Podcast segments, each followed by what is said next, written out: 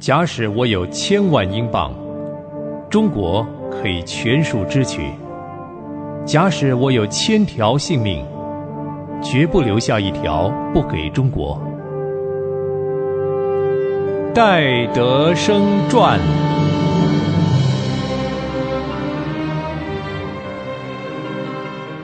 亲爱的朋友，平安！欢迎您收听《戴德生传》，我是您空中的朋友芳华。上回在节目中，我和您分享了戴德生得救前后的情形。得救时的戴德生心中所感到的喜乐，和他在各方面的改变，其实是笔墨难以形容的。在新的生命里面，他充满了喜乐、平安和满足。他确实体会到圣经里所说的，因为圣灵和我们的心同证，我们是神的儿女。那种与神同在的甘甜，使戴德生永远不会忘记。当戴德生将自己的一切都奉献在祭坛的时候，他确实的知道，他已经蒙了神的悦纳。那种经验使他感到又喜又惊。自从戴德生这样虔诚的奉献以后，他就有了为主侍奉的负担。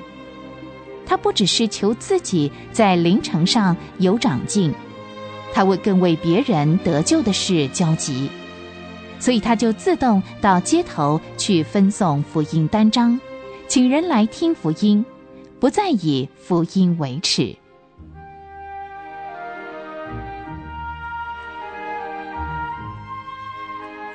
然而，世间的事往往是好事多磨。戴德生在奉献的最初期的确很好，但是过了不久，慢慢的他就感觉到内心枯干，开始又有了冲突。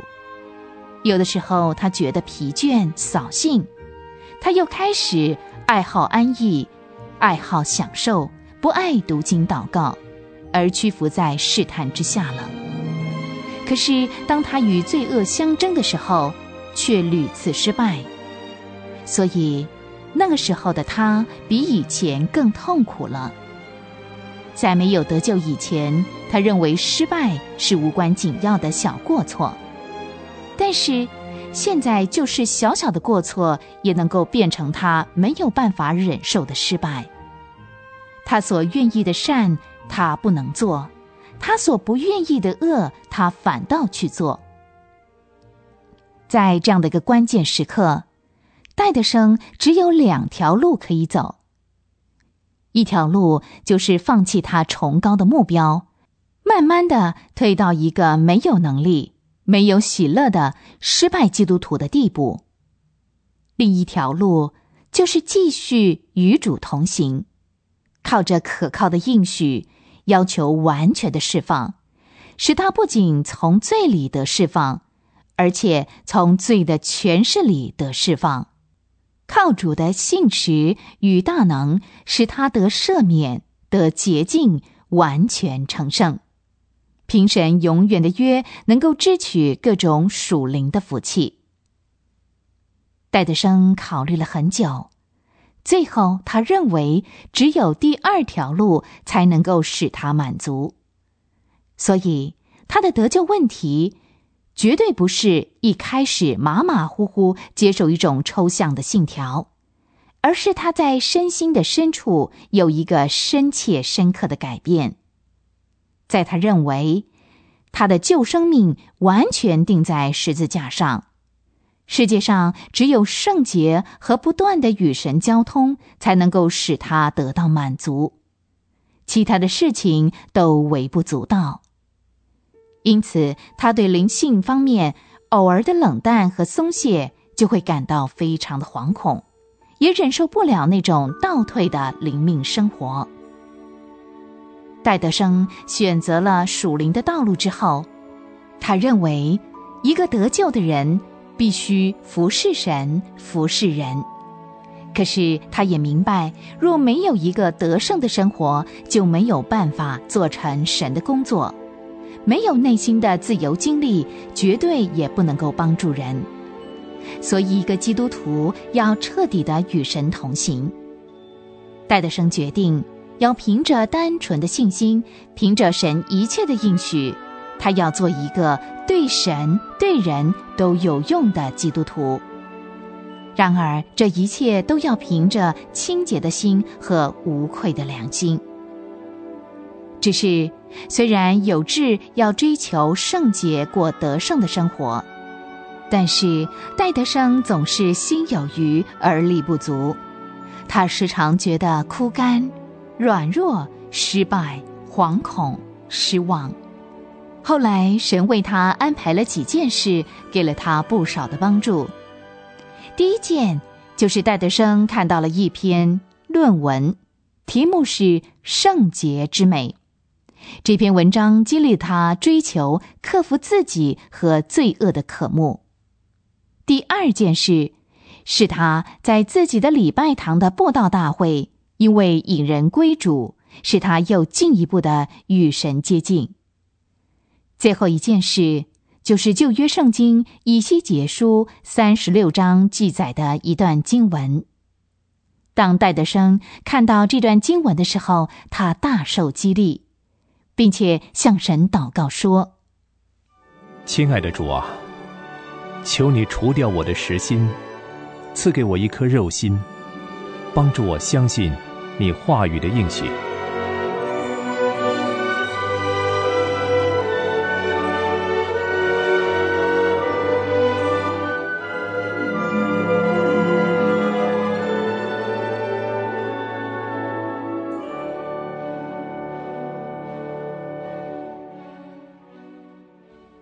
八四九年二月二日，戴德生患了感冒，留在家里。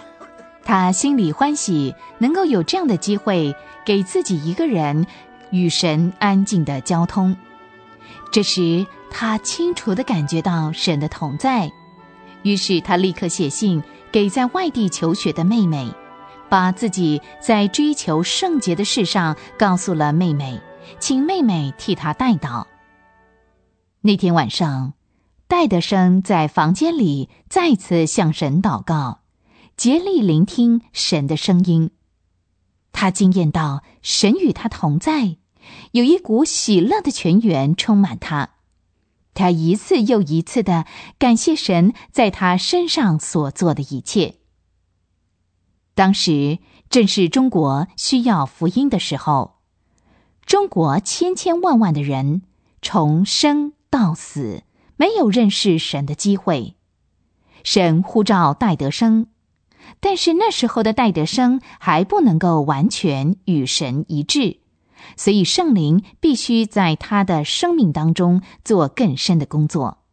戴德生感觉到，他越是与神摔跤，求神给他力量胜过罪，他越对罪和自己有更深、更强烈的感觉。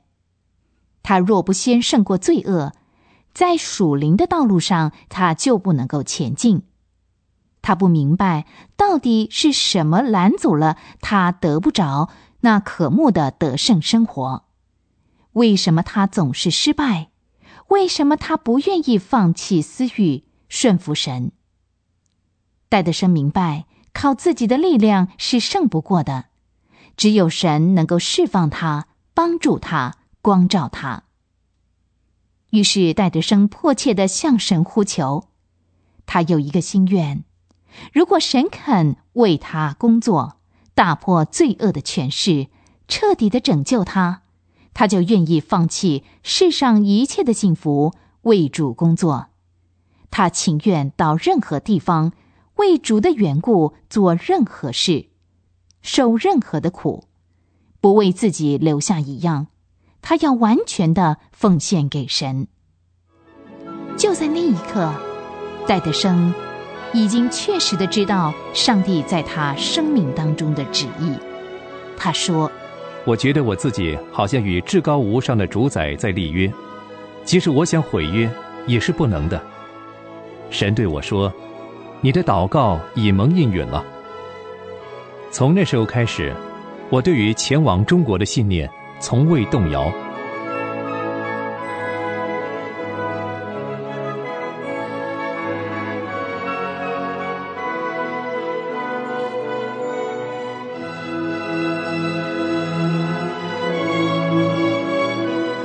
亲爱的朋友戴德生传今天就为您进行到这了。